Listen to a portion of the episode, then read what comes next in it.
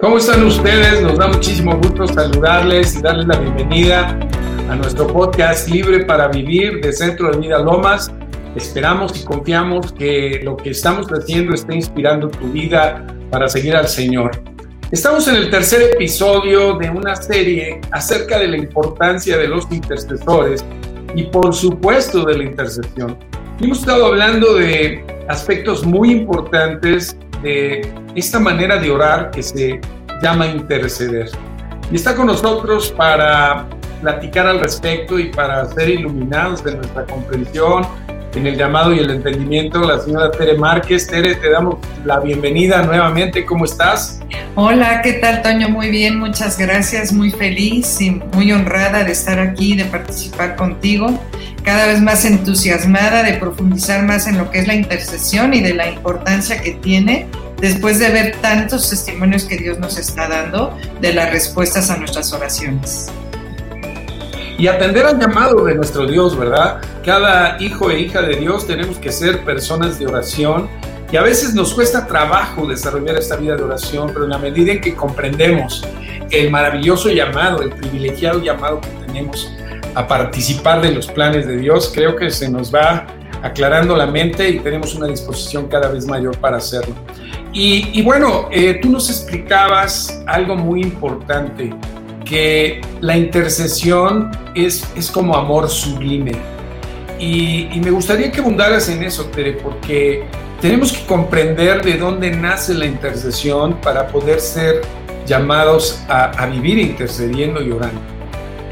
Sí, mira, eh, eh, yo lo estuve pensando, estuve meditando mucho de qué era la profundidad de de la intercesión y me di cuenta que nuestro Dios es amor y tenemos una relación de amor con Él. Lo buscamos porque lo amamos, lo buscamos porque nos ama, pero en la intercesión se convierte ya en, en, un, en un amor desinteresado, porque yo siempre estoy, digamos, como niña chiquita, como un chiquito que se acerca con su papá, dame, dame, dame, quiero, quiero, quiero recién que lo conozco, porque claro, me deslumbró haberlo conocido. Entonces yo empiezo a pedirle y a pedirle y a pedirle para mí. Pero de repente, como su amor ha sido derramado en mi corazón y su naturaleza ha sido puesta en mi vida también, eh, empiezo a, a voltear a ver qué es lo que me rodea y me empiezo a preocupar por los que me rodean y es ahí donde empieza ese amor desinteresado, ese amor que ya no estás pensando en ti mismo, sino que empiezas a pensar en los demás, te empiezas a preocupar por ellos y dices, pues yo tengo un Dios tan grande, tan inmenso, tan maravilloso, que yo puedo amar a estas personas como Él las ama también. Entonces empiezo a tener ese amor desinteresado, ese amor que ya no está buscando lo, propio, sino está buscando lo de los demás y se convierte en ese amor sublime, en ese amor que solo busca lo que el otro necesita. Podemos decir que es, que es esa comprensión de dónde está el corazón de Dios respecto a la humanidad alejada de Él, ¿no? Eh, como dice Juan 3:16, el famoso versículo, que todos conocemos, aunque sea citado, ¿no? Juan 3, 16, que aparece en distintos lugares, ¿no? Que de tal manera ama Dios al mundo que, que envió a su propio Hijo para que ese amor redentor alcanzara al pecador. Eh, de lo que tú nos estás hablando es que tú empiezas a comprender eh, el amor de Dios a la manera en que Dios lo ve derramado a toda la humanidad o a la gente que está alejada de Él, ¿es, es cierto? Exactamente porque la, intercesión nace directamente del corazón de Dios, nace directamente de su altar. Y hay un versículo hermosísimo. Él dice que nos llamó a ser reyes y sacerdotes para Dios, su Padre. Cada uno de nosotros, al ser sus hijos, nos convertimos en reyes, nos convertimos en sacerdotes. Entre los reyes, como hemos hablado, eh, tienen autoridad ya hemos estado hablando sobre la autoridad que tenemos como hijos de Dios para decretar la palabra de Dios, para tomar autoridad sobre los territorios que nos ha dado, ¿sí? Y como sacerdotes, tenemos que tener esa llama de amor siempre encendida. Hay un versículo hermosísimo en Levítico 6, 12 y 13 que dice, y el fuego encendido sobre el altar no se apagará, sino que el sacerdote pondrá en él leña cada mañana y acomodará el holocausto sobre él y quemará sobre él las grosuras de los sacrificios de paz. El fuego arderá continuamente en el altar y no se apagará. Entonces nosotros como sacerdotes tenemos ese, ese deber, esa función de hacer que ese fuego no se apague nunca, que siempre esté encendido. Y eso lo hacemos mediante las oraciones que estamos ofreciendo continuamente en el altar, directamente en el trono de nuestro Señor. Entonces de ahí nace. También entiendo, sí, entiendo a través de esto que nos estás diciendo que también el, pasar tiempo en intercesión es, es parte de ese sacrificio, de ese estar dispuesto a invertir nuestro tiempo por el bien de otros, ¿no? Poniéndonos en la brecha en los méritos de Jesucristo para orar por los que están caminando hacia la perdición, por, por lo que vemos alrededor, creo que hoy más que nunca eh, es, es muy claro el llamado de Dios a cada uno de nosotros a estar orando y intercediendo. Y en la medida, como tú dices, que entendemos el amor del Padre y entendemos su corazón, vamos a poder ver cómo Él siente por toda esa gente que no le conoce.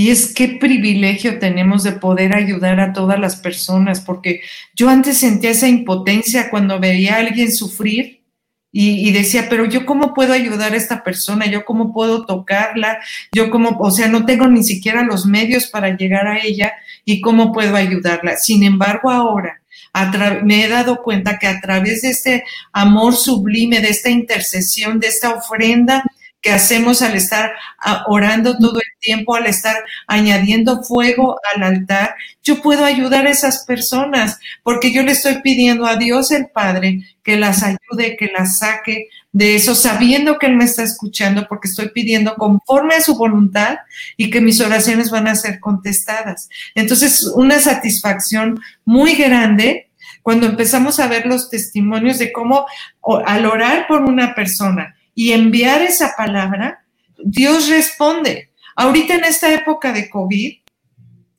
hay dos testimonios muy cercanos que acabamos de tener en esta semana. Hay una, un apóstol que está en el sureste, que, estuvo gravísimo de COVID, le daba 1% de, de, de vida, lo pusieron en, en, coma inducido, estaba con respirador, o sea, y la iglesia intercediendo, declarando la sanidad, declarando la palabra, los intercesores día y noche intercediendo por, por esta persona. Y ahorita ya lo dieron de alta y está en su casa en recuperación. Esto en el sureste. Y, en Texas, el hijo de unos pastores, gravísimo también, con piedras en los riñones, eh, con dificultades, ya también este, intubado él más joven, pero con muchísimos problemas eh, eh, gravísimos, y la iglesia intercediendo por él. Y, no solamente ya está de alta, dado de alta y está gozando con su familia, sino que el cuentón terrible que, que había en el hospital fue ya pagado. O sea, son unos testimonios impresionantes de cómo Dios está contestando en estos tiempos tan difíciles a las oraciones de, sus sacerdotes que están ahí continuamente llevando esa leña, manteniendo el fuego en, el altar. Entonces eso es lo grande de la intercesión. Maravilloso. Es una manera de, de entender este principio de oración básico cuando el Señor Jesús dijo, cuando oren digan, Padre nuestro que estás en los cielos, santificado sea tu nombre, venga tu reino, hágase tu voluntad y la voluntad de Dios es que seamos prosperados y que tengamos salud en todas las cosas. Regresamos en un momento, ya se nos fue el primer segmento, no se vayan, regresamos aquí a Libre para Vivir. Sigamos orando. Ingresa al sitio web libreparavivir.com y navega sobre un amplio catálogo de temas y diversas oraciones basadas en la palabra que te servirán de guía para interceder en asuntos de la vida diaria. Continuamos aquí en Libre para Vivir, el podcast de Centro de Vida Lomas. Estamos aquí metidazos en, en la plática acerca de la importancia de los intercesores con Tere Márquez, una mujer no solo de oración, sino de adoración a Dios. Ella pasa grandes momentos y tiempos a solas con el Señor y con grandes testimonios de lo que Dios ha hecho en su propia vida y en la vida de otros. Tere, qué bueno que estás aquí. Oye, me encantaría que pudieras aclarar a nuestros hermanos, hermanas, eh, qué es la intercesión a diferencia de la oración o, o cómo es esto, qué es oración de intercesión. Acláranoslo, por favor. Pues mira, la oración es básicamente nuestra comunicación con Dios, cuando nosotros platicamos con Él, cuando nosotros nos acercamos a Él y le decimos lo grandioso, lo maravilloso que es y pues eh, lo que tenemos en nuestro corazón, lo que yo lo necesito. Estoy platicando con Él cuando yo le pido su guianza, cuando espero en esos momentos eh, en, silencios de adoración para que Él me dé esa respuesta, ¿sí? Y cuando estoy intercediendo, me olvido de mí totalmente. yo sé sé que sé que Él dice que si busco primero el reino de Dios y su justicia, lo mío será añadido. Entonces yo me olvido de mí misma y empiezo a pensar en los demás y empiezo a orar por lo que ellos necesitan. Entonces, cuando yo oro por otra persona y por sus necesidades, y cuando yo me pongo, como dice la palabra, en la brecha, para que no reciba lo que él merecería por las consecuencias de, los caminos en los que anda, entonces es cuando estoy intercediendo. Esta sería la oración de intercesión. Muy claro, muy claro, me parece muy bien. Ahorita se me vino a la mente el, ejemplo de lo que ocurrió ahí con los israelitas en el desierto. Ya ves que el Señor los sacó con mano poderosa de Egipto, bueno, los redimió de la esclavitud de Faraón, les dio la Pascua, los libró de la muerte.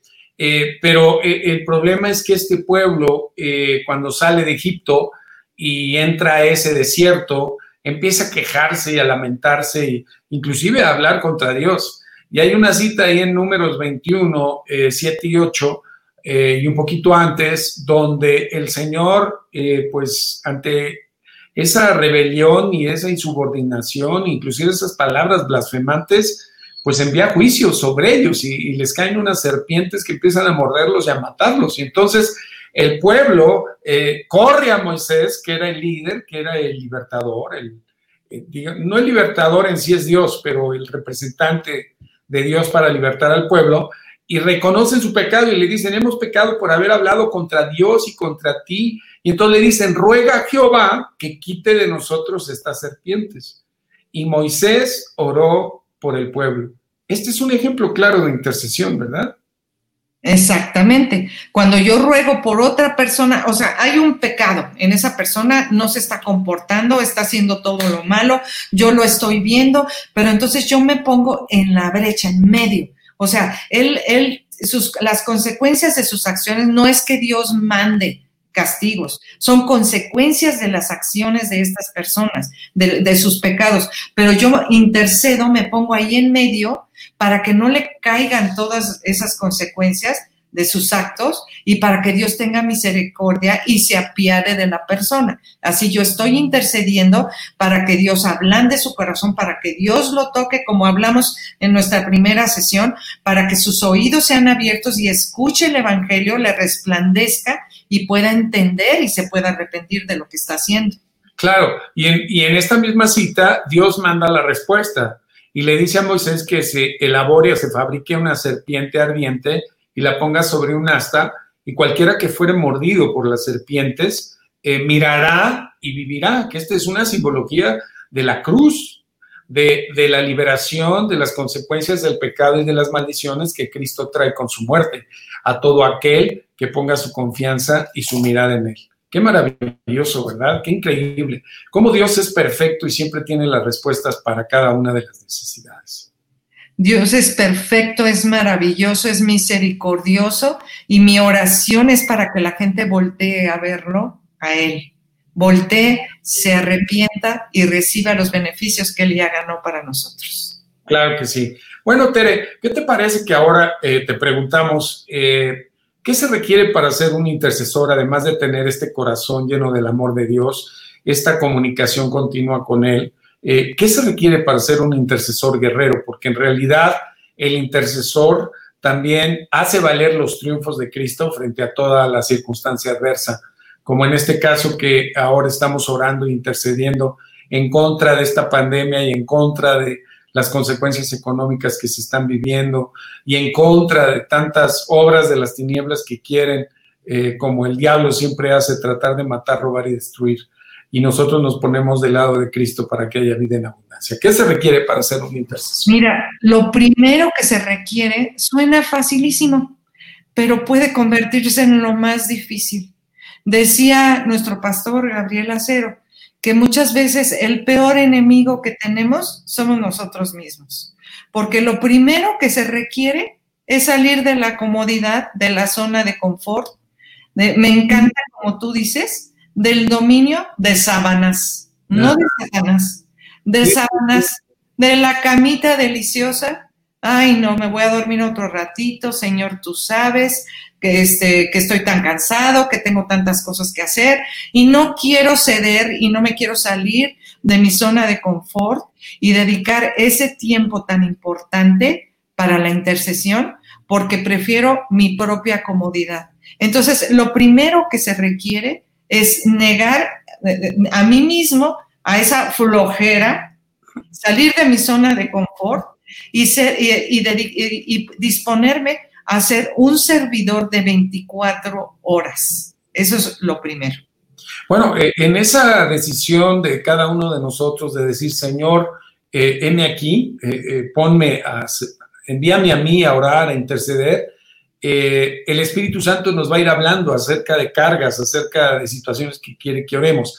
Y ahí está nuestra voluntad dispuesta a decir, ok, me levanto la madrugada porque hay oración a las 4 de la mañana, o me levanto el sábado a las 7 de la mañana para el tiempo de oración corporativa también que tenemos, o en fin, estar en esa disposición a estar al servicio de Dios las 24 horas. ¿Qué más te Otra cosa que, necesitamos es conocer, o sea, yo tengo que conocer cómo me tengo que presentar, porque la intercesión finalmente es una guerra. Entonces, ¿cómo me tengo que presentar a la guerra? Pues bien armado no voy a ir sin, con desconocimiento y sin las armas necesarias para, para enfrentar una guerra. Entonces tengo que ir bien armado.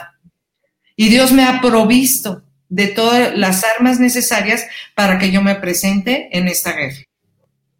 Magnífico. Oye, ¿qué crees? Tere, ya nos está marcando Víctor que se termine este segundo segmento y, apenas vamos a entrar a esta cuestión de las armas. ¿Qué te parece que nos hablas con detalle de las armas que se requieren para presentarse como intercesor guerrero en el siguiente segmento? No se vayan, regresamos Libre para Vivir, podcast de Centro de Vida López. Sigamos orando. Ingresa al sitio web libreparavivir.com y navega sobre un amplio catálogo de temas y diversas oraciones basadas en la palabra que te servirán de guía para interceder en asuntos de la vida diaria. Ya estamos de vuelta, Tere. Es la última parte de este episodio y te damos todo este tiempo para que nos expliques cuáles son las armas que tiene el intercesor para estar preparado y listo para hacer esta guerra espiritual. Bueno, Dios no nos podía mandar desprotegidos ni completamente cubiertos a esta guerra y sobre todo con sabiendo que el enemigo al que estamos enfrentando ya está vencido. Pero nos manda totalmente cubiertos. Nuestras armas están explicadas en Efesios de, de 6, del 10 al 18, pero cubren absolutamente todo lo que somos. Empiezan con el, el, el cinturón de la verdad el cinturón, mira, en esa época eh, eh, eh, los soldados usaban una túnica y necesitaban un cinturón para detenerla y que no les estorbara, ¿no? Pero este cinturón es el cinturón de la verdad. Y a nosotros se nos olvida que nosotros ya no vivimos en la mentira, vivimos en la verdad. Y no hay mentiras blancas, no hay mentiras rosas, la mentira es la mentira y la palabra nos dice que Satanás es el padre de mentira. Entonces debemos de renunciar a toda mentira y vivir en la verdad absoluta. Ceñidos con la verdad. Ceñidos con la verdad. O sea, eso es, no, o sea, lo primero porque no puedo ir a una guerra, a enfrentar al enemigo y darle campo abierto para que me ataque si yo estoy mintiendo. Entonces yo tengo que estar muy consciente y vivir en la verdad, ceñido mis lomos con la verdad. la siguiente arma que, nos, arma que nos da es la coraza de justicia. La coraza cubre nuestro corazón. Y la justicia es que ya hemos sido justificados por la sangre de Cristo.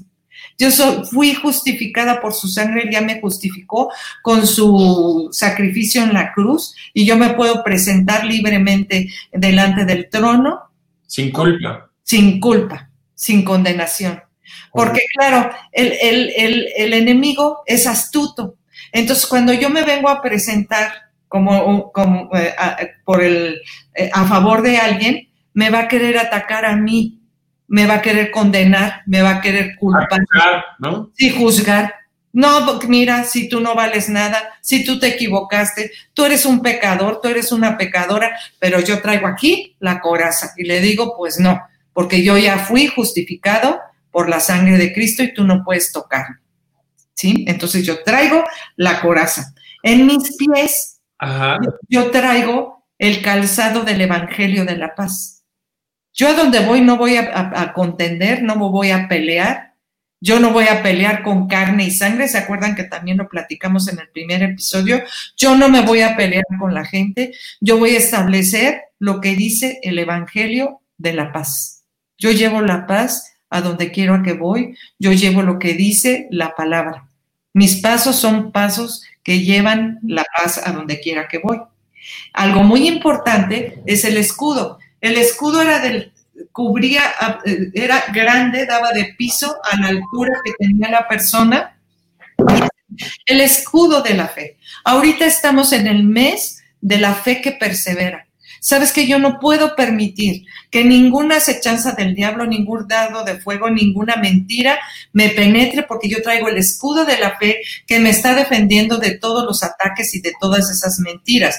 Él viene a, quererme meter miedo, a decirme que es poderoso, a decirme que no voy a poder con él, pero sabes que yo traigo el escudo de la fe que me defiende de todas esas mentiras que él me está diciendo. Y además tengo el casco aquí en la cabeza eh, me está hablando de mis pensamientos. Los pensamientos son tan importantes porque el enemigo viene y me mete una idea y me dice que soy insuficiente. ¿Cómo vas a orar por un enfermo si a ti te duele por aquí, te duele por allá? Me mete una serie de ideas y entonces yo recibo una idea en la cabeza y hago toda una historia. Entonces yo no puedo permitir que ninguna idea que sea contraria, ningún argumento que sea contrario a lo que Dios diga, penetre en mi cabeza. Para eso traigo el yelmo de la salvación. ¿sí? Él ya me salvó, Él ya me libró y yo lo traigo puesto y no permito ningún pensamiento ajeno a lo que dice su palabra. Por eso vivimos en constante transformación y renovación de nuestra mente para no permitir que, no, que entren todos esos pensamientos en contra de lo que dice la palabra de Dios. Y dice que oremos en todo tiempo. ¿Sabes qué? No hay descanso.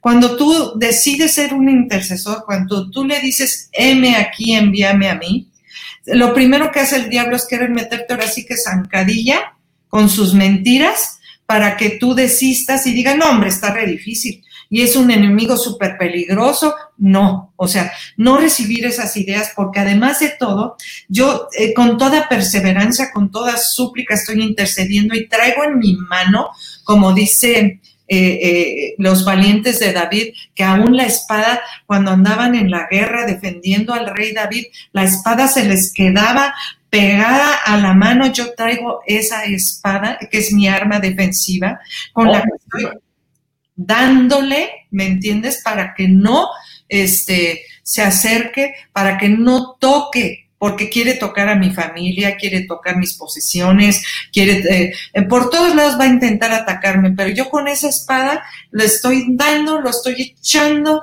fuera y no le estoy permitiendo que se acerque a, mí, ni a mis pertenencias, ni a lo que tengo, ni a las personas por las cuales estoy intercediendo. Básicamente, creo que esta es brevemente una explicación de lo que es la armadura y, cubre absolutamente todo lo que somos. Ajá, así que como dice aquí en Efesios eh, 6:10, dice, hermanos míos y hermanas mías, fortalezcanse en el Señor y en el poder de su fuerza, vistiéndonos de de la armadura que nos acabas de explicar. Y me gustaría que explicaras un poquito más de la, de la espada del Espíritu, que es la palabra de Dios, que nos lleva a la ofensiva, eh, decretando o declarando la palabra de Dios como parte del, del lenguaje que tenemos que usar en la oración, ¿cierto? El arma más importante que tenemos es nuestra boca porque en nuestra boca tenemos el mismo poder creativo que tiene Dios cuando creó la tierra, cuando creó absolutamente todo lo que vemos y lo que no vemos, lo hizo mediante la voz, mediante él, lo que él decretó. Entonces Él puso ese mismo poder en nosotros y tenemos ese poder para decretar, para deshacer las obras del diablo, para declarar salud, para declarar prosperidad, para declarar y decretar que el diablo no toca, que no entra en nuestra ciudad, que estamos cubiertos con la sangre. En fin, yo estoy confesando toda la palabra de Dios con nuestra boca. Y algo sumamente importante es que no puede haber mezcla o sea, dice en Santiago que de una misma fuente no pueden salir aguas dulces y aguas amargas. Yo no puedo estar en la oración decretando, confesando su palabra y después saliendo de ahí empezar a decretar, a hablar miedo, a hablar mentira, a hablar este, cosas contrarias a su palabra. Yo me tengo que mantener 24/7 confesando con mi boca lo que dice la palabra de Dios y no hablar cosas contrarias, porque si no, yo mismo estoy tumbando lo que estoy construyendo cuando estoy decretando su palabra. Entonces, el poder que tenemos con esa espada del Espíritu es impresionante y de verdad le pedimos al Espíritu Santo que sobre ti, sobre mí, sobre cada uno de nosotros venga esa revelación del poder que tenemos con esa espada del Espíritu Santo en nuestra mano. Amén, fantástico.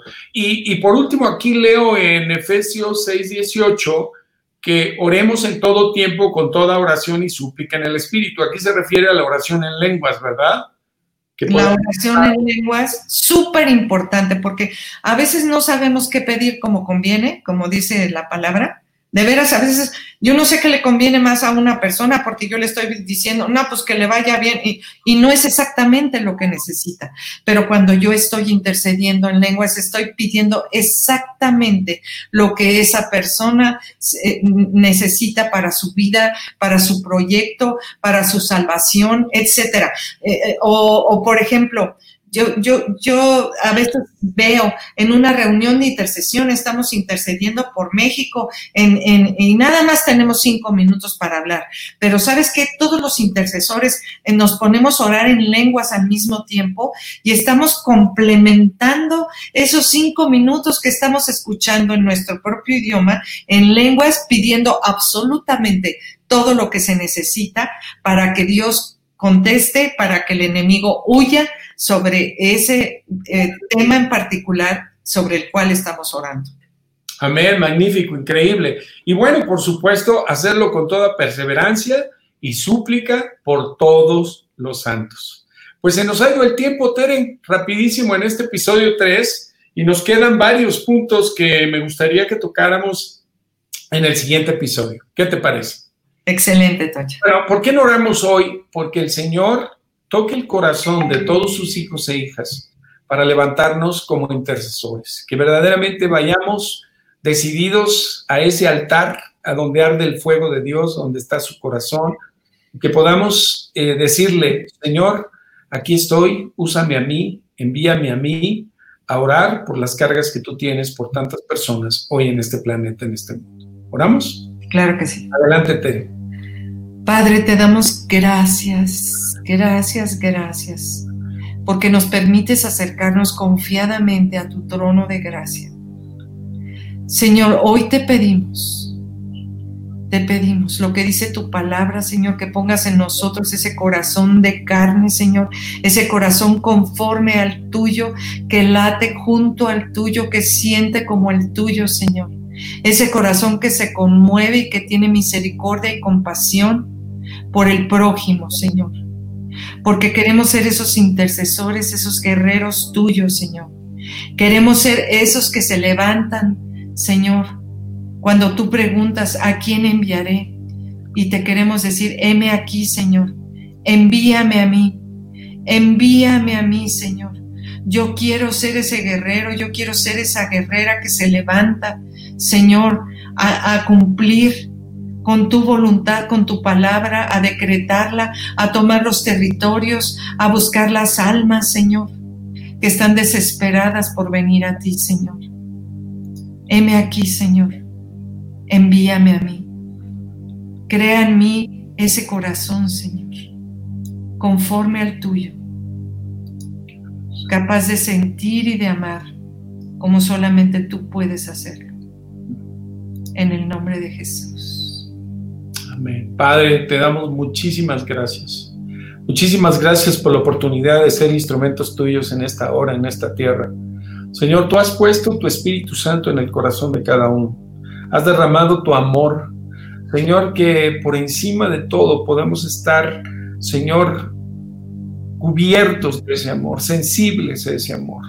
Señor, un amor compasivo, clemente, misericordioso, un amor lleno de gracia, un amor que es lento para la ira y grande en misericordia. Señor, que podamos unirnos a tu corazón para orar e interceder por tanta necesidad. Padre, hoy levantamos la vida de todos los mexicanos y mexicanas, Señor, que hoy están batallando con la situación económica, que hoy están batallando con la enfermedad, que hoy están teniendo problemas, Señor, en, en, su vida familiar, que hoy están, Señor, en depresión, en tristeza, en angustia, que hoy el temor los tiene, Señor, verdaderamente con insomnios, con, con preocupaciones enormes por la incertidumbre del, del, mañana. Señor, tú traes, Señor, tu presencia y tu respuesta y tu evangelio. Señor, y tu amor a la vida de cada una de esas personas. Señor, que venga un avivamiento a esta tierra. Señor, que los planes del enemigo para destruirnos, Señor, tú los reviertas reviertas y traigas salvación y vida eterna a la vida de miles, de cientos de miles, de millones de mexicanos que hoy vagan sin rumbo, desesperados, quizá con una religión, pero no con una relación personal contigo, una relación, Señor, que trae esa seguridad en el corazón de que pase lo que pase, Señor, tú nos sacas adelante de cualquier circunstancia. Señor, y a los que han estado dormidos, Padre, o hemos estado, Señor, no al 100% intercediendo y dedicados a buscar tu voz, Padre, que hoy podamos despertar e ir a tu presencia, Señor y ir a ese altar donde el fuego tuyo arde y ponerle más leña, Señor. La leña del compromiso, de la dedicación, Señor, de la consagración. En el nombre de Jesús te damos tantas gracias, Señor, por estos episodios, por este tema maravilloso, Señor, por nuestra iglesia, por nuestros líderes, nuestra pastora. Te damos gracias en el nombre de Jesús. Amén. Amén y amén. Pere, muchas gracias. Al contrario. Nos vemos en el siguiente episodio. Muy bien. Hasta luego, muchas gracias. A todos. Gracias, Vic.